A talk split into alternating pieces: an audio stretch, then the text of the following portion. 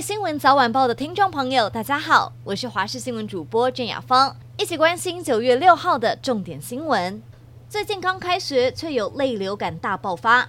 根据 CDC 统计，全国门诊就诊类流感从七月底开始不断攀升，到了九月开学，人数更多，是去年同期的四倍。门诊医师表示，其中有不少都是 A 型流感。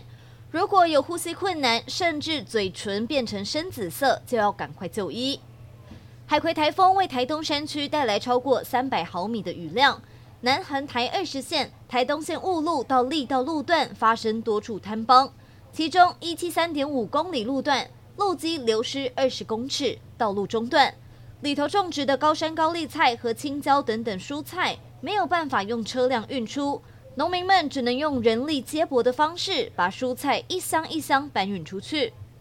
政治消息：副总统赖清德位于新北市万里区的老家疑似违建的问题，经过查证，土地确实属于矿业用地，因此需要由经济部矿业局认定住家使用是否符合相关规定。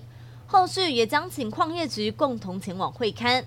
另外，违建情形。今早新北市公务局已经到现场勘查，将会在查清资料比对后，予以判定属于何种类型的违建。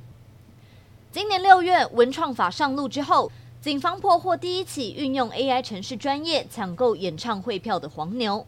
深入追查之后，发现一般民众从认证到刷卡至少要三到五分钟的时间，可是嫌犯透过程式，只要两到四秒就能够抢到票。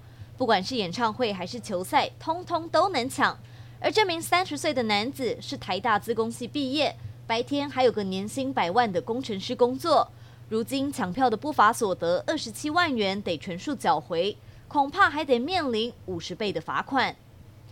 T-Pass 通勤月票上路之后，遇到了九月的开学考验，在台铁屏东站出现了超长的排队队伍。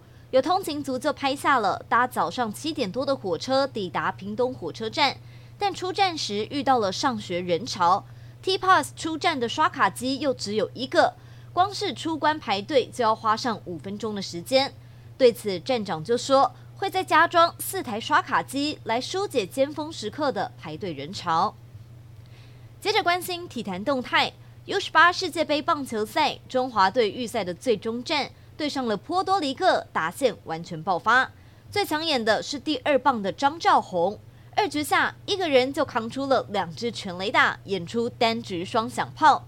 再搭配左手大炮柯敬贤也有全雷打演出。中华队三轰强攻，五局就以十六比二提前结束比赛。A 组五战全胜，晋级了超级循环赛。